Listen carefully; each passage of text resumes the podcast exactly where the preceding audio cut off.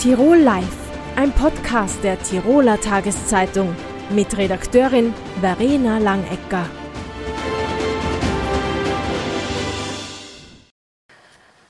Aus Filmen wissen wir, dass Drogen nicht nur an dunklen Ecken, sondern auch im Internet, im sogenannten Darknet, der kriminellen Ecke des Internets verkauft werden. Man bekommt also seine Drogen, wenn man sie will, nicht mehr in die Hand gedrückt, sondern kann sie auch per Post empfangen. Herzlich willkommen, Gerhard Jäger, Geschäftsführer des äh, Z6 in Innsbruck. Ist es mit einer Internetbestellung eigentlich dann leichter, an Drogen zu kommen? Leichter. Es ist eine Möglichkeit von vielen und wir haben in den letzten Jahren wahrgenommen, dass äh, der Anteil der Personen, die Substanzen im Internet bestellen, in, äh, sowohl, es gibt ja legale Substanzen, die im Internet bestellen kann, aber auch der Anteil jener Personen, die illegale Substanzen im Internet bestellen, ist in den letzten Jahren merklich angestiegen. Okay, äh, wie kann man sich dann eure Arbeit vorstellen, ganz genau? Was genau macht ihr? An welchem Punkt kümmert ihr euch um Drogensüchtige? Drogensüchtige, also bei uns geht es nicht immer um Drogensüchtige. Ähm, wir arbeiten ja vorwiegend mit Jugendlichen, aber auch mit jungen Erwachsenen und bieten auch Elternberatung an. Und häufig äh, kommen Jugendliche zu uns, weil sie nicht aus eigenem Antrieb, sondern weil sich zuerst einmal die Eltern bei uns beraten lassen und wir dann finden, ja, so wie sich für uns die Situation darstellt, wäre es gut, wenn die Jugendlichen auch zu uns kommen würden. Und dann wollen eigentlich zuerst einmal die Eltern, dass die Jugendlichen zu uns kommen. Und in weiterer Folge geht es darum, den Jugendlichen ähm, aufzuzeigen, dass es Sinn macht, wenn wir mit ihnen arbeiten und ein großer Teil von den Jugendlichen kommt dann auch weiter freiwillig zu uns und arbeitet am eigenen Konsum mit uns und an der gesamten Lebenssituation, weil ähm, äh, Substanzkonsum ist ja immer nur ein Teil vom gesamten Leben und das ist eins von unseren Angeboten, die klassische Beratung. Dann bieten wir ja auch noch Partywork an, wo wir Jugendliche und junge Erwachsene direkt auf Partys kontaktieren, wo wir einen Infostand vor Ort haben, wo wir Informationen bis hin zu einem Beratungsgespräch anbieten. Wir haben äh, Wasser, gratis Wasser mit, Kondome, ähm, Safer-Use-Materialien und jede Menge Infomaterialien. Und so erreichen wir die Jugendlichen, sind unter den Jugendlichen schon bekannt. Deswegen ist die Hemmschwelle häufig sehr niedrig, dass Jugendliche zu uns kommen. Ähm, dann haben wir auch noch ein erlebnispädagogisches Angebot, wo es im Endeffekt darum geht, dass Jugendliche äh, Alternativen zum Substanzkonsum kennenlernen, dass sie äh, Möglichkeit haben, beispielsweise Grenzen anders auszutesten als mit Substanzkonsum. Und dann äh, gibt es auch noch die Möglichkeit, über Drug-Checking ähm, illegale synthetische Substanzen zu uns zu bringen. Wir lassen sie im Labor testen und geben dann die Inhaltsstoffe den Konsumentinnen und Konsumenten bekannt. Und das ist auch ein Weg, wie man sehr gut an ähm, drogenkonsumierende Jugendliche und junge Erwachsene herankommen. Okay, das müssen wir jetzt ein bisschen aufdröseln. Äh, also auch Eltern kommen zu Ihnen. Ja. Ähm, was sind denn die ersten Anzeichen was, was beobachte ich an meinem Sohn, an meiner Tochter, äh, was mir dann komisch vorkommt, dass ich Beratung suche? Das kann sehr vielfältig sein. Entweder, dass ähm, den Eltern wir haben auch Jugendliche gehabt, die haben, denen ist was aus der Tasche gefallen und dann fragen die Eltern nach, was das ist. Oder sie denken sich gleich ein Bäckchen mit einem weißen Pulver, das wird wohl irgendeine psychoaktive Substanz sein. Und dann gibt es auch für Eltern die Möglichkeit, dass sie zu uns kommen, nachfragen, was das sein könnte. Auch da haben wir die Möglichkeit, das ins Labor zu schicken und testen zu lassen. Ähm, es kann aber auch sein, dass sich die Jugendlichen anvertrauen den Eltern und erzählen, wie es ihnen geht. Oder bei einem oder man merkt einfach, dass sie berauscht nach Hause kommen. Okay.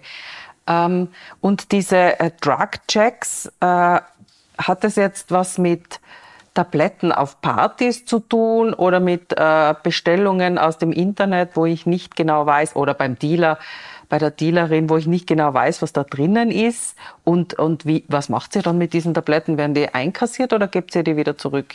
Ja, zurückgeben tun wir gar nichts, aber wir brauchen im Endeffekt da gar keine ganze Pille. Man sollte schon mit der, wenn es jetzt um Pillen geht, ähm, man soll schon die ganze Pille mitnehmen zu uns, äh, aber dann braucht man nur einen kleinen Bruchteil von der, von der Pille und den lassen wir dann analysieren, den kleinen Bruchteil, und dann kann man, wird hochgerechnet, die Tablette wird abgewogen und dann wird hochgerechnet, wie viel Inhaltsstoff in der gesamten Tablette drinnen ist. Und, aber ähm, Pillen ist ja nur ein kleiner Te äh, Teil, der bei uns getestet wird. Ähm, man kann alle synthetischen Substanzen bei uns zum Testen abgeben. Also der Großteil ist beisp beispielsweise oder die am häufigsten abgegebene Substanz in den letzten Jahren ist Kokain. Mhm. Auch die Polizei berichtet von großen Aufgriffen von äh, Kokain äh, seit dem Sommer. Warum gibt es derzeit so viel Kokain? Warum? Da können wir nur Vermutungen anstellen. Was wir, was wir wissen, ist, dass die Anbauflächen in Südamerika in den letzten zehn Jahren äh, größer geworden sind. Ähm, was wir aus unseren Drug-Checking-Ergebnissen, aber auch von, nicht nur von unseren, sondern auch von Partnereinrichtungen in der Schweiz und in Wien wissen, ist, dass das Kokain in den letzten Jahren wes wesentlich reiner geworden ist. Und was wir aus der Abwasseranalyse wissen, die ja jährlich durchgeführt wird, dass der Kokainkonsum tatsächlich angestiegen ist und im Vergleich zu allen zu allen anderen Sachen, ähm, Konsumgütern, äh, ist Kokain in den letzten Jahren nicht teurer geworden, sondern tendenziell sogar noch ein bisschen billiger oder günstiger. Mhm. Sie haben es gesagt, äh, Drogen und äh, Substanzen, die berauschen, werden in äh, Gesellschaften immer genommen quasi, egal ob es jetzt Bier ist oder, oder ein Joint oder was auch immer. Was ist jetzt das Ziel eurer Arbeit? Das Ziel unserer Arbeit ist im Endeffekt, äh, dass es bei Jugendlichen vor allem, ähm, dass sie selbstbewusster und ähm, eigenständige Erwachsene werden. Und dass wir sie ein Stück von dem Weg begleiten, gerade wenn sie in einer schwierigen Phase sind und wo sie vielleicht in dieser schwierigen Phase gewisse Probleme ähm, merken, dass eine Substanz ihnen hilft. Das, es ist ja meistens eine Form der Bewältigungsstrategie, ähm, die ihnen sonst häufig fehlen. Und da versuchen sie halt mit Substanzen ähm, gewisse Dinge zu bewältigen. Und da versuchen wir ihnen halt andere Möglichkeiten aufzuzeigen, wie sie auf eine andere Art und Weise mit, beispielsweise mit Problemen umgehen können. Oder zum Teil auch ähm, haben wir ja viele Jugendliche, die wirklich dramatische Erfahrungen aus ihrer Kindheit mitbringen, wo es dann wirklich darum geht, dass wir uns auch medizinische Hilfe holen, ähm, dass die, dass wir die Jugendlichen vielleicht auch in eine Therapie bringen und in weiterer Folge, dass sie die ganzen Sachen aufarbeiten können und einen Weg finden, wie sie in ihrem Leben mit diesen Erfahrungen umgehen können. Würden Sie sagen, Sie haben genügend Ressourcen, um diese Aufgabe zu bewältigen, oder würden Sie sich mehr Ressourcen wünschen? Ähm, also wir haben derzeit in, in der Arbeit, in der Drogenarbeit, äh, ausreichend Ressourcen.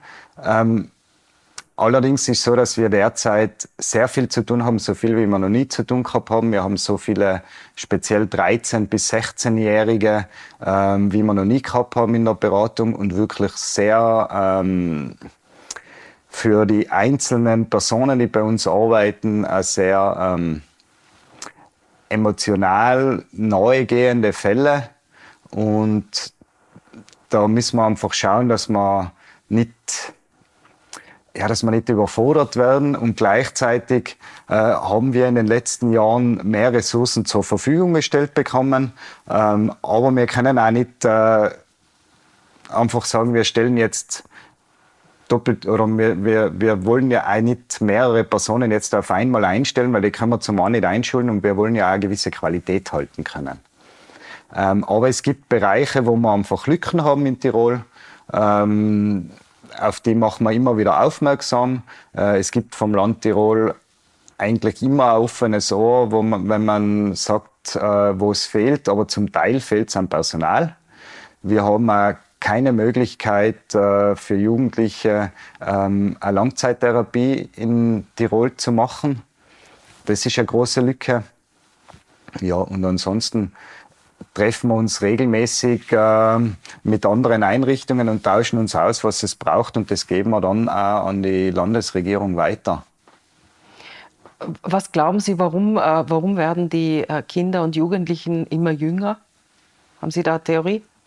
Kann ich, kann ich schwer sagen, aber ich glaube, dass ähm, allgemein die, also Jugendliche früher reifer werden, dass äh, Social Media eine gewisse Rolle spielt und in unserer Gesellschaft geht äh, immer alles noch schneller. Und ich habe das Gefühl, das äh, spiegelt sich halt auch in der Jugend wieder. Die Jugend ist ja immer nur äh, ein Teil von unserer Gesellschaft und alles, was in unserer Gesellschaft sich entwickelt, ähm, entwickelt sich in der Jugend auch weiter. Und gerade da der Substanzkonsum, Kokain zum Beispiel, ähm, ist einfach eine Substanz, die sehr gut in unsere Leistungsgesellschaft passt. Und ich glaube, dass das auch eine Rolle spielt, dass die Substanz in den letzten Jahren so weit verbreitet ist. Nicht nur, dass, äh, dass die Verfügbarkeit da ist. Herr Jäger, vielen Dank für das Gespräch. Gerne. Die Standortagentur wurde gegründet, um den Wissenschafts- und Wirtschaftsstandort Tirol zu stärken. Äh, laut Studie zum 25-Jahr-Jubiläum ist die Digitalisierung sehr wichtig. Herzlich willkommen, Markus Hofer. Was braucht es denn in Tirol, um die Digitalisierung voranzutreiben? Wir haben eine sehr gute Grundlage schon, gerade was die Infrastruktur betrifft. Also das Glasfasernetz wurde ja vom Land Tirol sehr stark äh, mitgefördert und dann von den Gemeinden äh, umgesetzt. Also wir haben da eine relativ hohe äh, Dichte an Glasfaser. Das ist einmal eine gute Grundlage, um überhaupt äh, über Digitalisierung zu sprechen. Wenn die Infrastruktur nicht da ist, dann tut man sich da schwer. Aber äh, dann ist natürlich die Bandbreite sehr groß. Es gibt Unternehmen, die, die sind von sich aus schon sehr digitalisiert. Die brauchen dann ein ganz anderes Niveau an, an Dienstleistungen, an Infrastruktur, als wir jetzt äh, zum Beispiel auch äh, kleinere stationäre Händler, äh, die, die hier äh, mit dem Thema erst so richtig in, in, in Fahrt kommen, vor allem äh, durch die Lockdowns erst mal Berührungspunkte gehabt haben. Und da haben wir zum Beispiel ein Programm, das nennt sich Digitallotsen, den wir gemeinsam mit der Wirtschaftskammer und den Stadt- und Ortsmarketings machen, wo also Händlerinnen und Händler ganz äh, mit einfachen Themen in der Digitalisierung, muss man beginnen können, also Webseite und so weiter, mal überhaupt äh, beraten werden, bis hin zu Dateninfrastruktur, wie man gerade aufbauen im Data Hub Tirol, wo wir einen Marktplatz für, für Daten schaffen wollen, von Tiroler Daten, für Unternehmen, die sie äh, verwenden wollen und die das anbieten wollen, dass man die da zusammenbringt. Jetzt hat der zuständige Landesrat Mario Gerber ja bei dieser 25-Jahr-Feier auch angesprochen, dass es IT-Fachkräfte braucht. Wie sollen denn die nach Tirol finden? Einerseits haben wir ja Gott sei Dank ein gutes Studienangebot auch am, am Standort. Äh, bei der Uni, beim MC, äh, Fachhochschule Kufstein, äh, bei der UMIT, wenn es um Medizin-IT äh, geht. Und äh, da haben wir mal schon eine gute Grundlage. Da kommen auch viele äh, Studierende aus Nicht-Tirol her, also aus Österreich oder im angrenzenden Ausland. Und denen müssen wir, glaube ich, auch mal ein Angebot machen und zeigen, dass, in, dass wenn das Studium vorbei ist, dass also Tirol ja interessante äh, Möglichkeiten bietet, die Unternehmen, die hier ansässig sind, damit die nicht wieder in ihre Heimat gehen oder woanders hingehen. Und da starten wir gerade ähm, mit dem adaptiven Arbeitsraum ein Projekt, äh, gemeinsam in der Lebensraum Tirol Gruppe, um auch solche Studierende anzusprechen und ihnen die Möglichkeiten des Standortes darzustellen.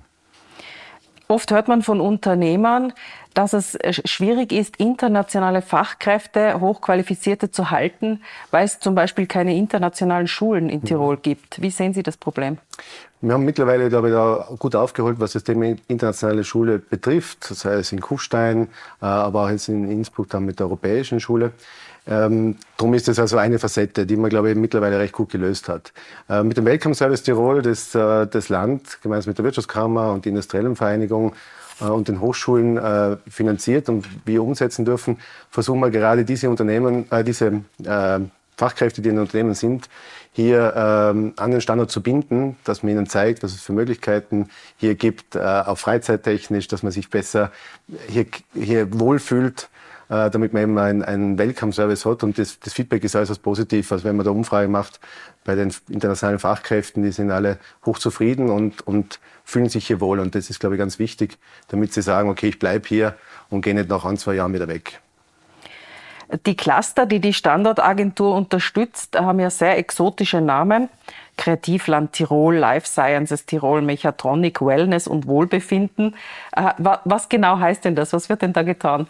Äh, ein Cluster sind, ist ein Zusammenschluss von Unternehmen und auch äh, Hochschulen in einem bestimmten Schwerpunktbereich, beispielsweise Informationstechnologie, äh, Life Sciences, das ist also Biotechnologie, Medizintechnik beispielsweise, die also ähnlichen Fokus haben. Und da haben wir insgesamt eben diese sieben Cluster.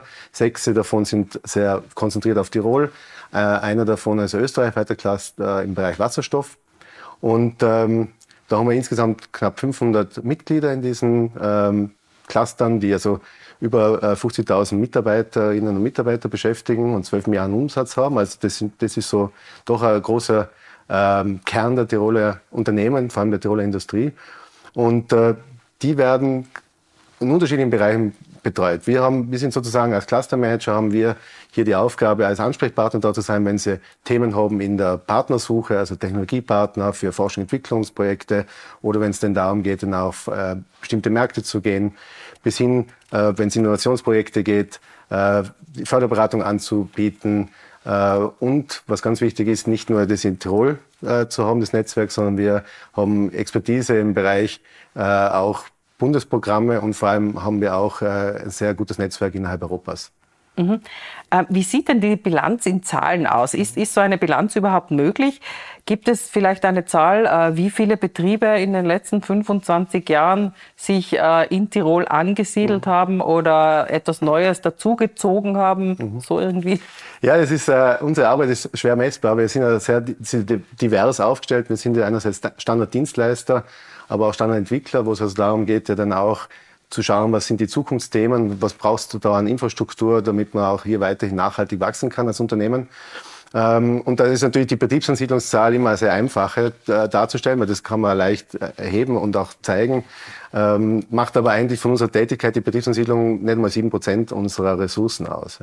Aber bei der Betriebsansiedlung schaut es so aus, dass wir jetzt in den letzten, wir haben seit 2006 den Service, ähm, sie über 400 äh, Betriebe angesiedelt haben ähm, man kann es aber umlegen pro Jahr. Pro Jahr sind es ungefähr so zwischen 30 und 35 Betriebe ähm, mit ungefähr 200 Arbeitsplätzen und so jeweils ist interessanterweise Durchschnitt der letzten Jahre ungefähr immer gleich geblieben zwischen 15 und 20 Millionen Euro Investment innerhalb von drei Jahren. Ähm, was vielleicht auch ganz interessant ist, ist eine andere Zahl im, im Startup-Bereich. Da sind wir Teil des Startup-Ökosystems hier am Standort. Und äh, das, da haben wir derzeit 270 Startups in Tirol. Ähm, das klingt jetzt viel oder wenig, aber wenn man es in, in Verhältnis zur Bevölkerung bringt, dann äh, ist Tirol äh, der zweitdichteste Startup-Standort in, in Österreich. Wien ist natürlich weit voraus, aber dann kommt schon Tirol. Und es zeigt also, wie stark da die Innovationstätigkeit ist hier am Standort, äh, neben diesem äh, der Zahl der Betriebsansiedlungen. Mhm. Was gibt es denn für Ziele für die nächsten 25 Jahre? okay, das ist äh, also Ziele mal die nächsten Jahre ist für uns äh, einerseits weiterhin ähm, unsere Services möglichst nah an den Unternehmen äh, zu entwickeln, da also nicht stehen zu bleiben. Das ist manchmal für uns natürlich eine große Aufgabe und, und äh für unsere Mitarbeiterinnen und Mitarbeiter, die ja unser Schatz sind, weil ohne, ohne die könnte man das ja ganz nicht machen, müssen sich da selber auch immer wieder weiterentwickeln. Äh, aber sonst müssen wir am Puls auf Zeit bleiben. Also das, diesen, diesen Weg, den wir schon seit Jahren machen, da möglichst nah an Unternehmen zu sein, das, das werden wir also weiter vorschreiten. Äh, fokussieren in der Standardentwicklung ist sicher das Thema Kreislaufwirtschaft, was wir mal, auch schon mal besprochen haben. Äh, dann Life Sciences, äh, dass man hier also bei Tirol da eigentlich äh, in den letzten, wenn man sich Zahlen anschaut, eigentlich mit Wien gleich auf ist, was die Bedeutung des Life Sciences betrifft in Österreich und auch europaweit gut aufgestellt ist. Und das Dritte ist äh, das Thema Digitalisierung, weil einfach da wir ähm, ein, eine Basis schaffen müssen für diese Querschnittstechnologie, die überall hineinspielt, damit man da als Unternehmen auch weiterhin effizient und effektiv arbeiten kann. Herr Hofer, vielen Dank für das Gespräch. Dankeschön. Tirol Live, ein Podcast der Tiroler Tageszeitung. Das Video dazu sehen Sie auf tt.com.